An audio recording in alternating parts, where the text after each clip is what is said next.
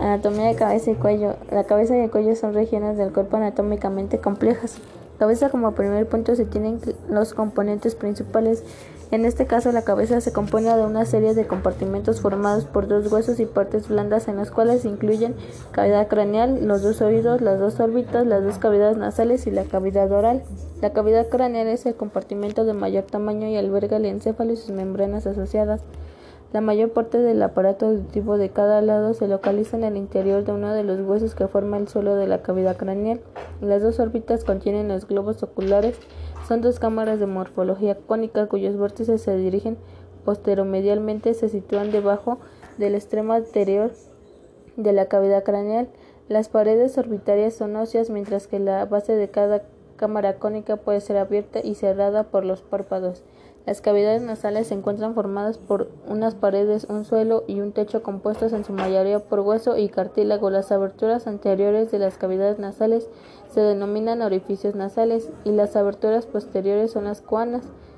La cavidad oral es inferior a las cavidades nasales y se encuentra separada de ellas por el paladar duro y el paladar blando. La abertura anterior de la cavidad oral es la hendidura bucal y la abertura posterior se denomina istmo de las fauces. La fosa intratemporal ocupa el área situada en el borde posterior de la mandíbula y una superficie ósea plana posterior al maxilar. Esta fosa, limitada por hueso y tejidos blandos, es el espacio por el que discurre uno de los nervios craneales principales. Las fosas pterigopalatinas se localizan a ambos lados por detrás del maxilar. Estas pequeñas fosas comunican con la cavidad craneal, la fosa intratemporal, la órbita, la cavidad nasal y la cavidad oral. La cara es la región posterior de la cabeza, en ella se encuentra un único grupo de músculos capaces de mover el pie, la piel en relación con el hueso subyacente y que controlan la abertura anterior de las órbitas y de la cavidad oral. El cuero cabelludo es la cubierta de la región superior, posterior y lateral de la cabeza. El cuello se extiende desde la cabeza en su región superior hasta el tórax y los hombros en su región inferior. Su límite posterior lo constituye el borde inferior de la mandíbula y los elementos óseos de la región posterior del cráneo. La parte anterior del cuello se encuentra a un nivel más elevado con respecto al anterior. El límite inferior del cuello se extiende desde el reborde superior del esternón a lo largo de la clavícula y sobre el acromión adyacente. El cuello se divide en cuatro compartimentos principales rodeados por la lámina superficial de la fascia cervical. El compartimento vertebral contiene las vértebras cervicales y los músculos posturales asociados. El compartimento visceral contiene importantes glándulas, así como tramos del aparato respiratorio y digestivo que discurren entre la cabeza y el tórax. Los dos compartimentos vasculares, uno a cada lado, contienen vasos sanguíneos principales y el nervio vago. El cuello contiene dos estructuras especializadas asociadas con el aparato digestivo, respiratorio, la faringe y la laringe. La laringe es la parte superior de la vía aérea inferior, se continúa hacia abajo con la región superior de la tráquea y se une por arriba a través de una membrana flexible con el hueso y que a su vez se relaciona con el suelo de la cavidad oral. La faringe es una estructura hemicilíndrica con paredes compuestas por músculos y fascias que une con arriba con la base del cráneo y se continúa por abajo con el esófago. Las principales funciones son la protección. La cabeza alberga y protege al encéfalo y a todos los sistemas de receptores asociados con los sentidos especiales, las cavidades nasales asociadas con el olfato, las órbitas con la visión, los oídos con la audición y el equilibrio y la cavidad oral con el gusto. La comunicación. Los sonidos producidos por la laringe son modificados en la faringe y en la cavidad oral para producir el lenguaje.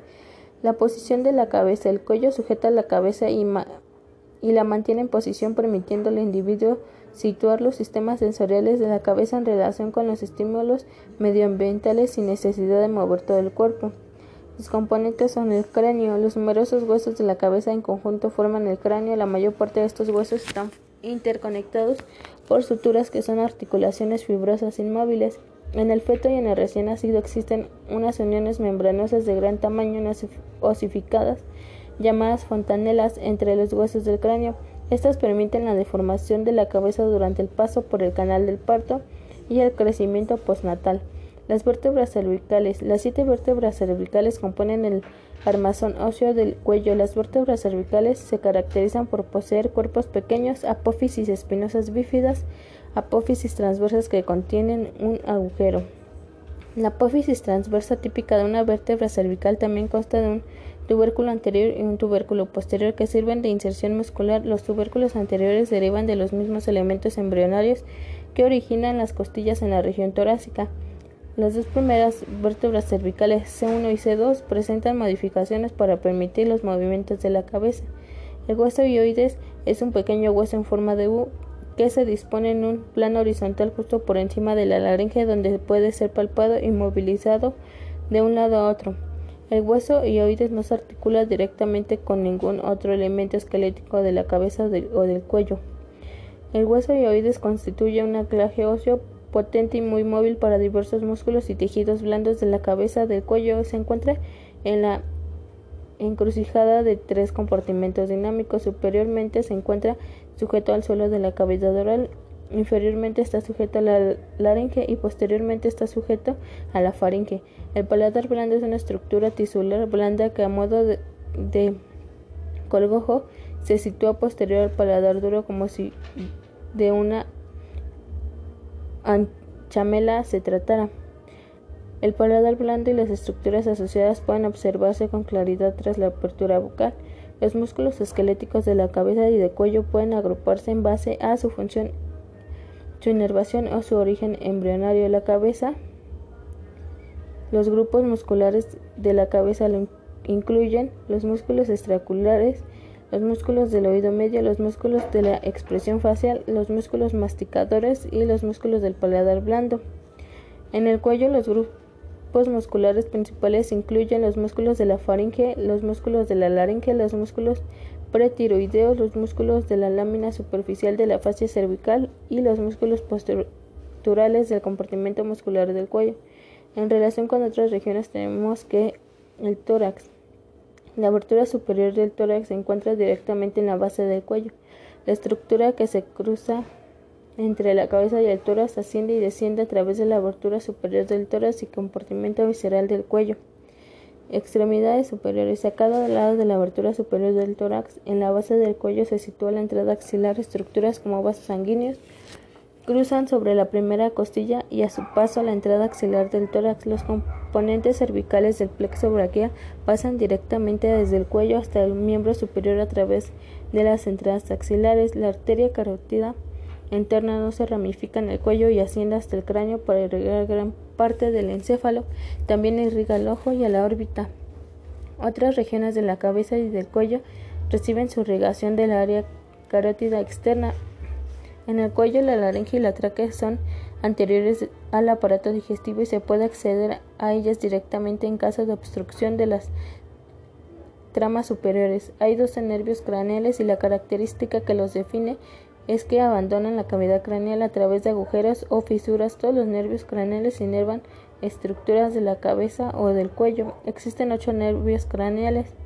C1 a C8, los nervios C1 a C7 abandonan el conducto vertebral por encima de sus respectivas vértebras. El nervio C8 sale entre las vértebras C7 y T1. Las ramas anteriores de los nervios C1 a C4 forman el plexo cervical. Las ramas anteriores de los nervios C5 a C8 junto a un gran componente de rama anterior del nervio T1 forma el plexo braquial encargado de la inervación del miembro superior. Separación funcional de los aparatos digestivo y respiratorio. La faringe es una cámara común al aparato digestivo y al respiratorio, por consiguiente es posible respirar tanto a través de la boca como de la nariz. En condiciones normales, el paladar blando, la epiglotis y los tejidos blandos del inferior de la laringe actúan de modo de válvulas que impiden la entrada de líquido o de alimentos hacia los tramos inferiores del aparato respiratorio. Los recién nacidos presentan la laringe a un nivel más alto del cuello y la epiglotis está por encima del nivel del paladar blando, por lo que pueden alimentarse y respirar al mismo tiempo. Los triángulos del cuello, los dos músculos, trapecio y esternocleidomastoideo que forman parte de la lámina superficial de la fascia cervical dividen el cuello en un triángulo anterior y otro posterior a cada lado de los límites de cada triángulo anterior son la línea cervical media del cuello, el borde inferior de la mandíbula, el borde anterior del músculo esternocleidomastoideo. El triángulo posterior se encuentra limitado por el tercio medio de la clavícula, el borde anterior del trapecio y el borde posterior del esternocleidomastoideo. El cráneo compone de 22 huesos sin contar los huesecillos del oído, excepto la mandíbula. Los huesos del cráneo se unen entre sí mediante suturas, son inmóviles y forman el cráneo. Los huesos que componen la calvaria son temporales y parietales, pares y partes del frontal, del esfenoide y el etmoides y el occipital impares. Los huesos que forman la base del cráneo son principalmente partes del esfenoide, los temporales y el occipital. Los huesos que forman el esqueleto facial son los huesos nasales, huesos palatinos, huesos lagrimales, huesos cigomáticos, huesos maxilares, las conchas nasales inferiores, pares y el vómer impar. La mandíbula no se considera un componente del cráneo ni del esqueleto facial. En la visión anterior del cráneo se distingue la frente en la zona superior, en la zona inferior de las órbitas la región nasal.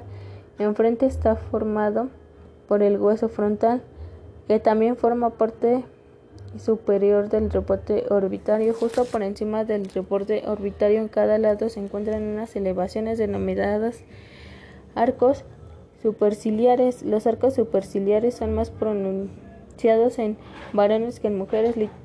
Lateralmente el hueso frontal emite otra prolongación inferior, la apófisis cigomática que forma el reborde lateral superior de la órbita o esta apófisis se articula con la apófisis frontal del hueso cigomático. El hueso cigomático forma la porción inferior del reborde orbitario lateral, así como la porción lateral del reborde orbitario inferior. Cada hueso nasal se articula lateralmente con la apófisis frontal de cada maxilar en la región nasal. Inferiormente se encuentra el agujero periforme que representa la gran abertura anterior de la región nasal de la cavidad nasal. Los dos los huesos maxilares ocupan la región de la cara comprendida entre la órbita y los diferentes los dientes superiores. Superiormente, cada hueso maxilar contribuye a formar los rebordes orbitarios inferior y medial. Cada hueso maxilar posee una apófisis cigomática que articula lateralmente con el hueso cigomático y una apófisis frontal que se articula medialmente con el hueso frontal. La cantidad alveolar de la mandíbula tiene los dientes. La cantidad alveolar de la mandíbula sufre procesos de reabsorción una vez que se pierden las partes dentarias. La cantidad lateral de la calvaria empieza con el hueso frontal.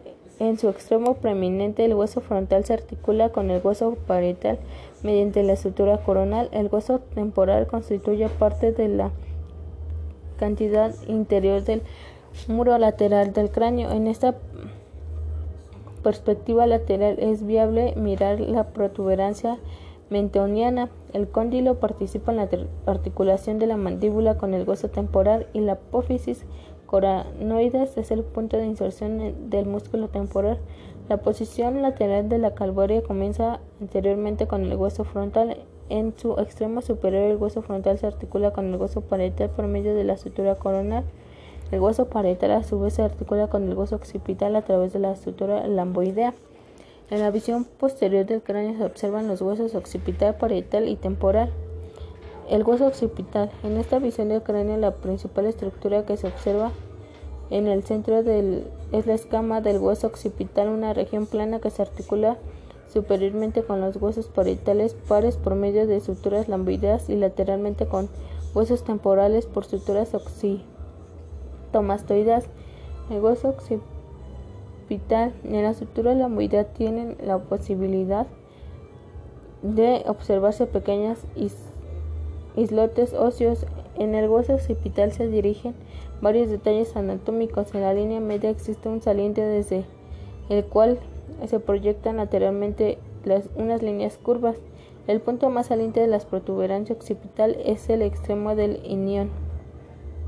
La cresta occipital externa se extiende hacia abajo a partir de la protuberancia occipital externa. los huesos temporales. En una visión posterior del cráneo lateralmente se observan los huesos temporales con los destacados apófisis mastoides en el borde intermedial de cada apófisis mastoide se encuentra una escotadura que sirve de punto de inserción del vientre posterior del músculo digástrico. En una visión superior del cráneo se observan el hueso frontal, los huesos parietales y el hueso occipital. Estos huesos forman parte del superior de la calvaria en dirección antero-posterior se distingue el hueso frontal único que se articula con los huesos parietales mediante la sutura coronal. Los dos huesos parietales se articulan entre sí en la línea media a través de la sutura sagital. Los huesos parietales se articulan con el occipital, hueso único por medio de la sutura lamboidea. Los huesos que componen la, calvaria poseen una estructura característica, consiste en una la tablas interna y externa densas de un hueso compacto separadas por una capa de hueso esponjoso. En la visión interior del cráneo se observa su base se extiende anteriormente desde los dientes incisivos medios hasta las líneas superiores, posteriormente y lateralmente hasta las apófisis mastoides y los arcos cigomáticos con fines descriptivos. La base del cráneo suele dividirse en una parte anterior que incluye los dientes y el paladar óseo, una región media que se extiende desde la porción posterior del paladar duro hasta el borde anterior del agujero magno, una parte posterior que se extiende desde el borde anterior del agujero magno hasta las líneas nucales superiores. La región media de la base del cráneo es compleja, su mitad anterior está formada por los huesos Bomer y esfenoides. Su mitad posterior está formada por huesos occipitales y temporales pares. El pequeño hueso Bomer se sitúa en la línea media sobre el hueso esfenoides. El hueso esfenoides constituye la mayor parte de la mitad anterior de la región media de la base del cráneo. El cuerpo del esfenoides es un cubo de hueso situado centralmente y posee dos grandes senos neumáticos separados por un tabique que se articula anteriormente con el vomer, el etmoides y los huesos palatinos. La apófisis pterigoide se proyecta en dirección caudal desde la unión entre el cuerpo y las alas mayores. La, cada apófisis posee una lámina medial estrecha y una lámina lateral más ancha separadas por la fosa pterigoide.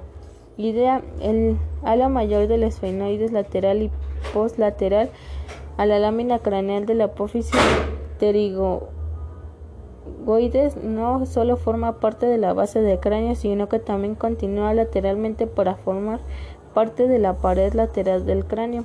La mitad posterior de la región media de la base del cráneo está integrada por el hueso occipital y los huesos temporales. Inmediatamente lateral a la zona basilar del hueso occipital está la cantidad petrosa del territorio petromastoideo de cada hueso temporal. Limita con el ala más grande del esfenoides previamente a la cantidad basilar del hueso occipital más adelante. El agujero rasgado anterior está reducido Idealmente por la cantidad basilar del hueso occipital y antes del cuerpo humano de las post postlateral al agujero rasgado anterior, ya que la cantidad penetrosa del hueso temporal está monumental apertura circular del conducto carotidio. El agujero rasgado anterior se encuentra limitado medialmente por la porción basilar del hueso occipital anteriormente por el cuerpo de los esfenoides. La parte posterior de la base del cráneo se extiende desde el borde anterior del agujero magno posteriormente hasta las líneas nucales superiores. El hueso occipital es el principal elemento óseo en esta región de la base del cráneo. Los huesos temporales ocupan la porción lateral de la región posterior de la base del cráneo. Las partes del hueso temporal visibles en esta zona son la porción mastoidea de la región petromastoidea y la apófisis etiloides. La cavidad craneal es el espacio que, limitado por la calvaria, alberga al encéfalo, las meninges y las porciones proximales de los nervios craneales. La calvaria es el techo en forma de cápsula que protege la superficie cerebral superior. Las suturas visibles internamente incluyen la sutura coronal entre el hueso frontal y parietales, la sutura sagital entre los huesos parietales pares, la sutura lamboidea entre los huesos parietales y el occipital. El suelo de la cavidad craneal se divide en tres compartimentos, la fosa craneal anterior, la fosa craneal media y la fosa craneal posterior. La fosa craneal anterior está integrada por partes del hueso frontal del etmoides y del esfenoides.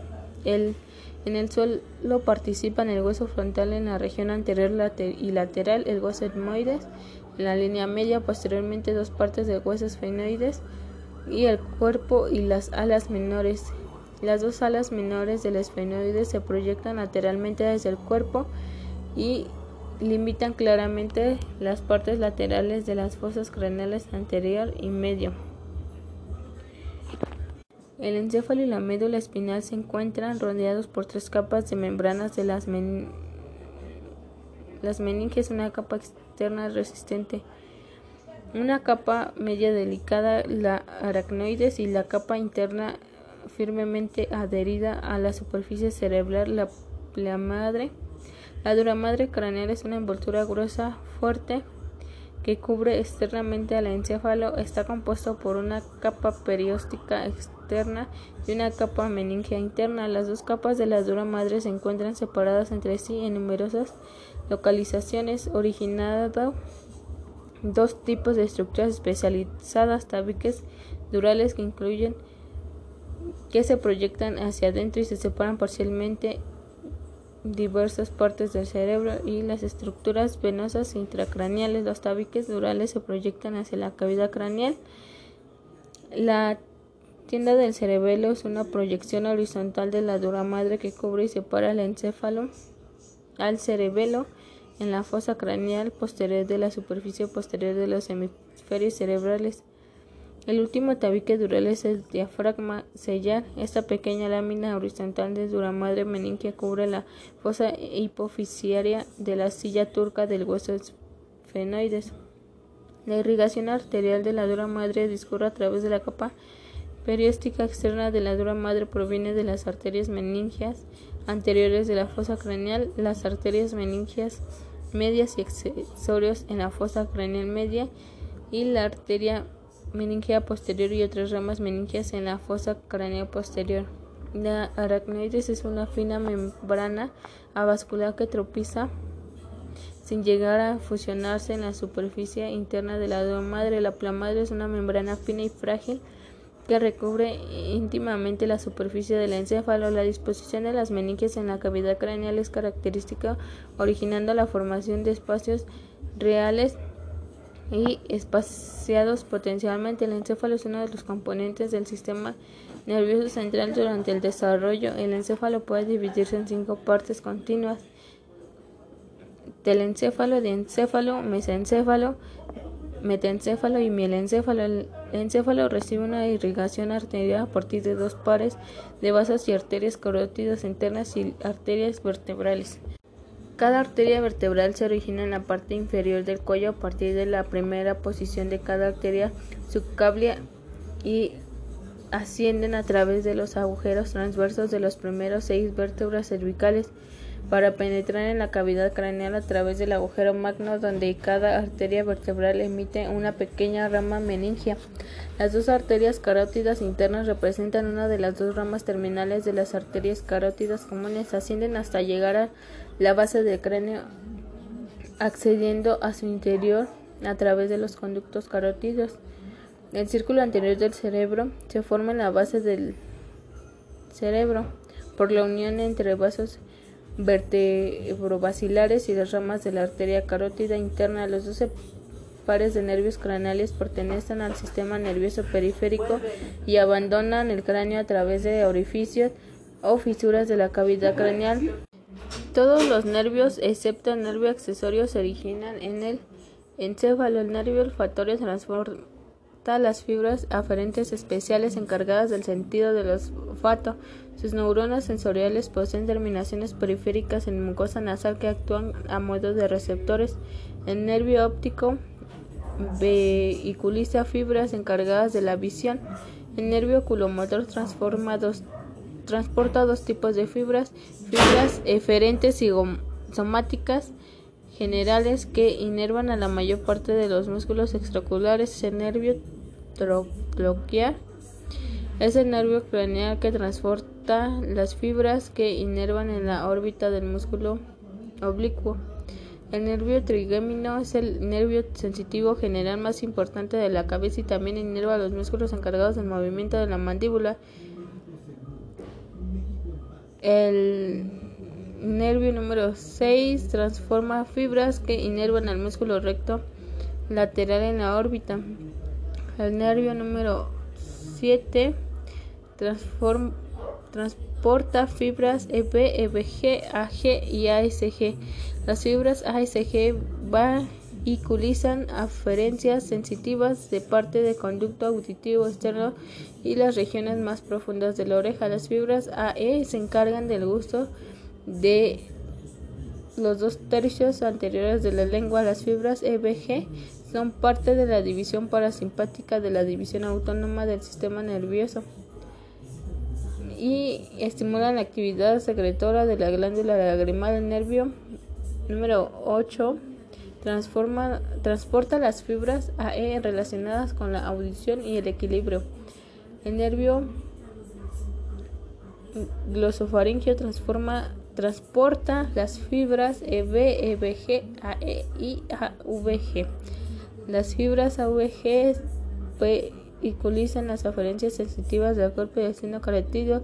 Las fibras ASG vehiculizan las aferencias sensitivas del tercio posterior de la lengua a las amígdalas.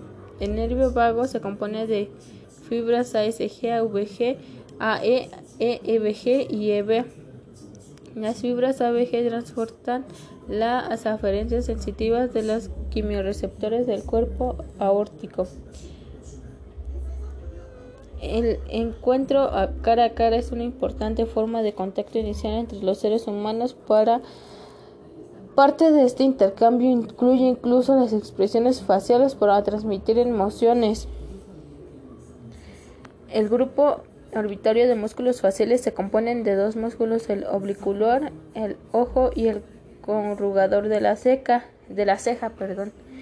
El músculo orbicular del ojo es un músculo grande que rodea por completo cada órbita y se extiende por cada uno de los párpados. El músculo corrugador de las cejas, el segundo músculo del grupo orbitario, es el mucho más pequeño que el anterior. El grupo nasal se compone de tres músculos nasal, el prócer, el depresor del tabique. El músculo nasal es el músculo de mayor tamaño y mejor desarrollado del grupo nasal. Participa en la apertura de las narinas. El músculo prócer es un músculo pequeño superficial al hueso nasal cuya contracción contribuye el fruncil el entrecejo. El último músculo del grupo nasal es el músculo depresor del tabique que también contribuye a la apertura de las narinas. Los músculos del grupo oral mueven los labios y las mejillas. El músculo orbicular de la boca es un músculo complejo compuesto por fibras que rodean la boca por completo. El músculo bucinador forma el componente muscular de la mejilla y se emplea siempre que desea expulsar energéticamente el aire de las carrillos. Las arterias que irrigan la cara son principalmente ramas de la arteria carótida externa y en menor medida una rama de la arteria carótida interna. La arteria facial es el vaso más importante para la irrigación de la cara. El drenaje linfático de la cara se dirige principalmente hacia tres grupos de nódulos linfáticos: los nódulos submentonianos, los nódulos submandibulares, los nódulos parótidos y los preauriculares. El cuero cabelludo es la región de la cabeza que se extiende desde los arcos superciliares anteriormente hasta la protuberancia occipital externa y las líneas nucales superiores posteriormente. La piel es la capa más externa del cuero cabelludo. Su estructura es similar a la de la piel del resto del cuerpo con excepción de que cuenta con una mayor cantidad de pelo. Por debajo de la piel se encuentra el tejido conjuntivo denso. Esta capa ancla la piel a la tercera capa y contiene arterias, las venas y los nervios del cuero cabelludo. La capa aponeurótica es la capa más profunda de las tres primeras capas del cuero cabelludo. El pericráneo es la capa más profunda del cuero cabelludo. Se corresponde con el periósteo de la superficie externa de la calvaria. El tejido conjuntivo laxo forma una capa que separa la capa aponeurótica del pericráneo y facilita el movimiento del cuero cabelludo propiamente dicho sobre la calvaria. La inervación sensitiva del cuero cabelludo depende de dos fuentes principales, los nervios craneales y los nervios cervicales, según sea la, localización anterior o posterior a las orejas y al vértex de la cabeza. La inervación sensitiva del cuero cabelludo por detrás de las orejas y del vértex de la cabeza depende de los nervios cervicales, en concreto de las ramas de los niveles medulares C2 y C3. Las arterias que irrigan el cuero cabelludo son ramas bien de la arteria carótida externa o de la arteria oftálmica, una rama de la arteria carótida interna. Las arterias supraorbitarias o supratroquear irrigan la zona anterosuperior del cuero cabelludo. La mayor parte del cuero cabelludo recibe su irrigación a partir de tres ramas de la arteria carótida externa, las arterias occipital, auricular posterior e temporal superficial, que irrigan las porciones posterior y lateral del cuello, cuero cabelludo. Las venas que drenan el cuero cabelludo siguen un patrón de distribución similar al de las arterias. El drenaje linfático del cuero cabelludo suele seguir el patrón de distribución arterial. Los linfáticos de la región occipital inicialmente drenan en los nódulos occipitales próximos a la inserción del músculo trapecio en la base del cráneo. Las órbitas son estructuras bilaterales situadas en la mitad superior de la cara por debajo de la fosa craneal anterior y anteriores a la fosa craneal media. Los huesos maxilar, cigomático, frontal, enmoides, lagrimal, esfenoides y palatino son los siete huesos que participan en la composición de cada órbita.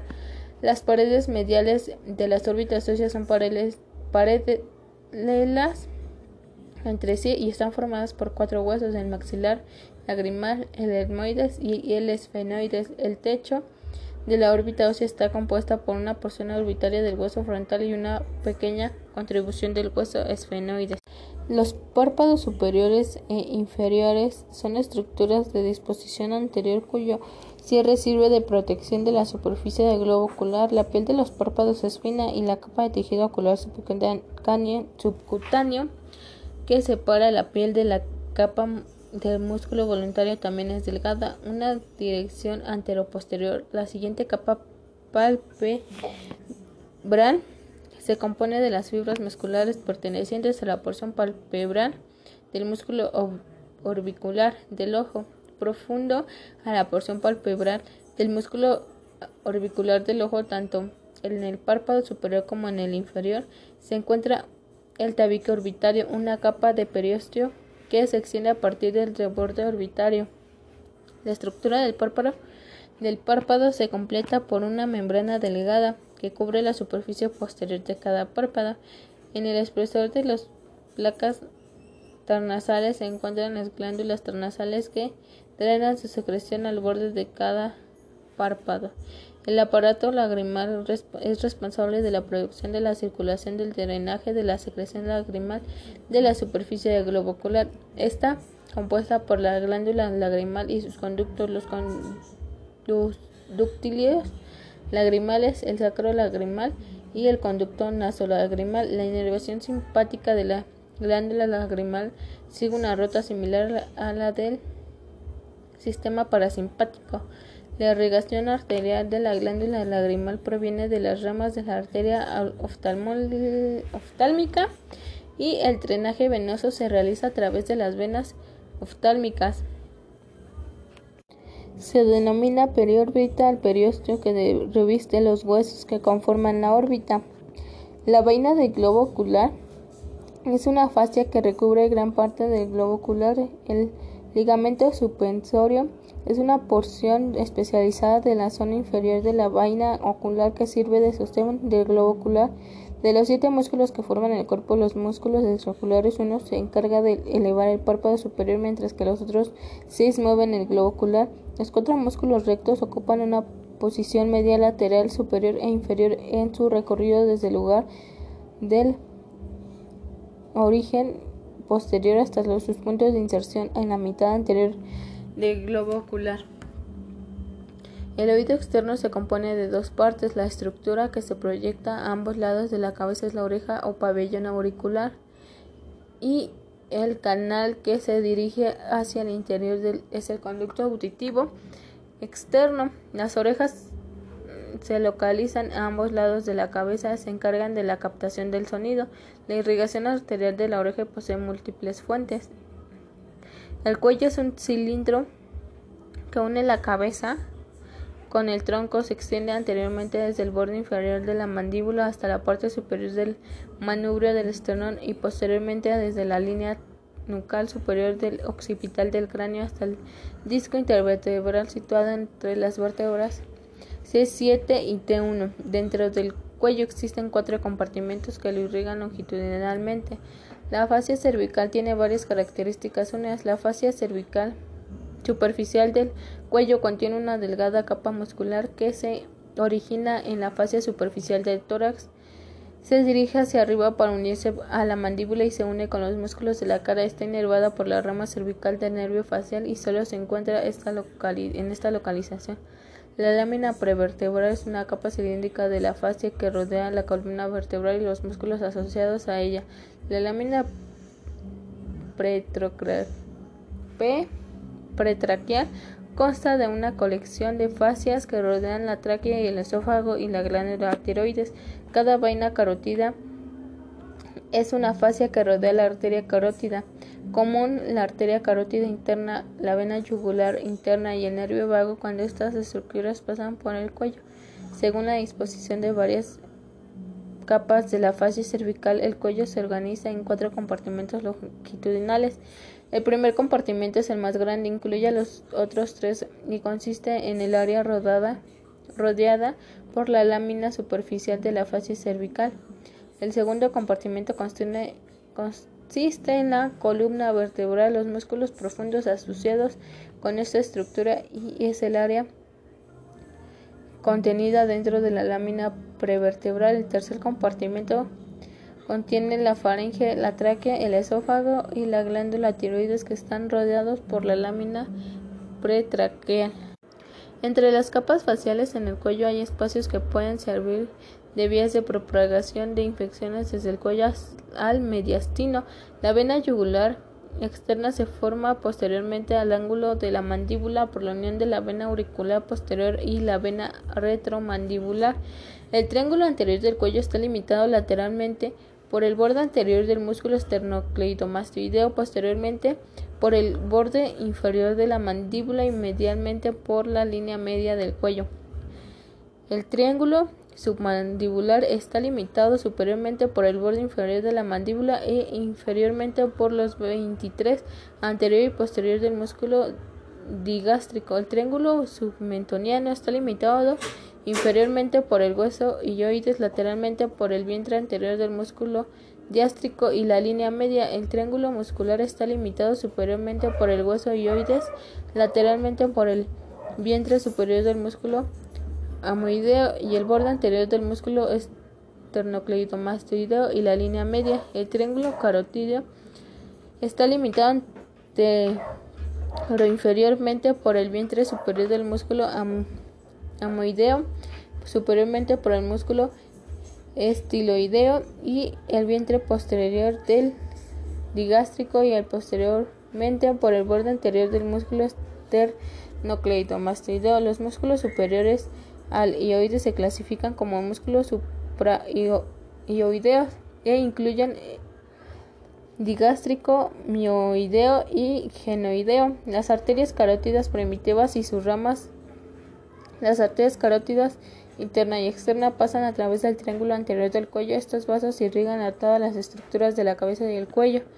La arteria carótida derecha se origina en el tronco brachiocefálico, inmediatamente posterior a la articulación esternoclavicular derecha y todo su curso discurre por el cuello. La arteria carótida primitiva izquierda comienza en el tórax como una rama directa del callado aórtico y se dirige superiormente para entrar en el cuello cerca de la articulación esternoclavicular izquierda.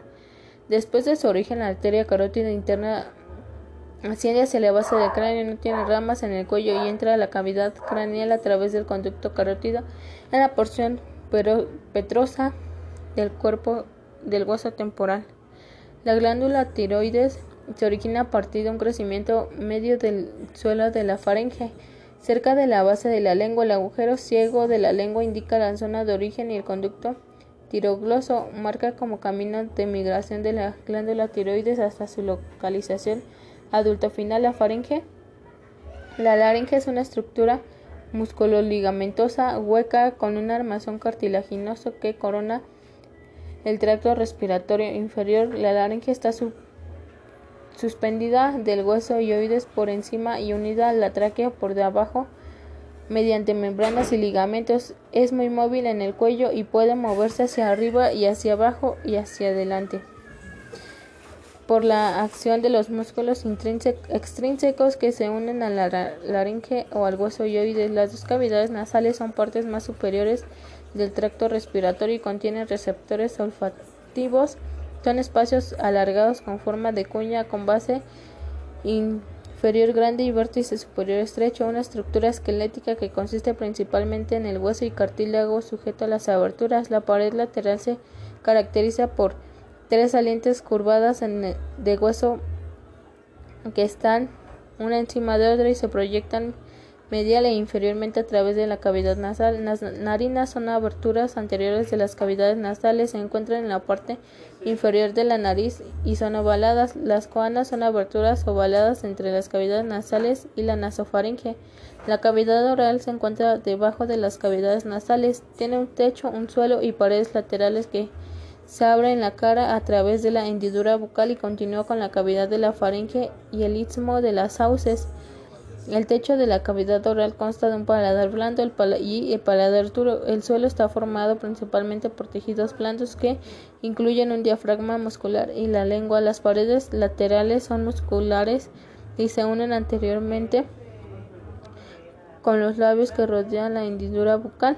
Los dos maxilares contribuyen sustancialmente a la arquitectura del techo de la cavidad oral. Las partes implicadas son la apófisis alveolar y la palatina. Las partes de cada hueso palatino con forma de L que contribuyen a formar el techo de la cavidad oral son la lámina horizontal y la apófisis piramidal, la apófisis pterigoides y las espinas del esfenoide se asocian con estructuras relacionadas con el paladar blando que forma parte del techo de la cavidad oral. La apófisis es tiloides y la cara inferior de la parte petrosa del hueso temporal proporcionan inserción a los músculos asociados con la lengua y el paladar blando respectivamente. Las estructuras óseas que destacan en la cabeza y el cuello se utilizan para localizar vasos sanguíneos, glándulas y músculos principales y para localizar puntos de acceso a las vías aéreas. La exploración neurológica de los nervios craneales y cervicales superiores se realiza valorando su funcionalidad en la cabeza y cuello.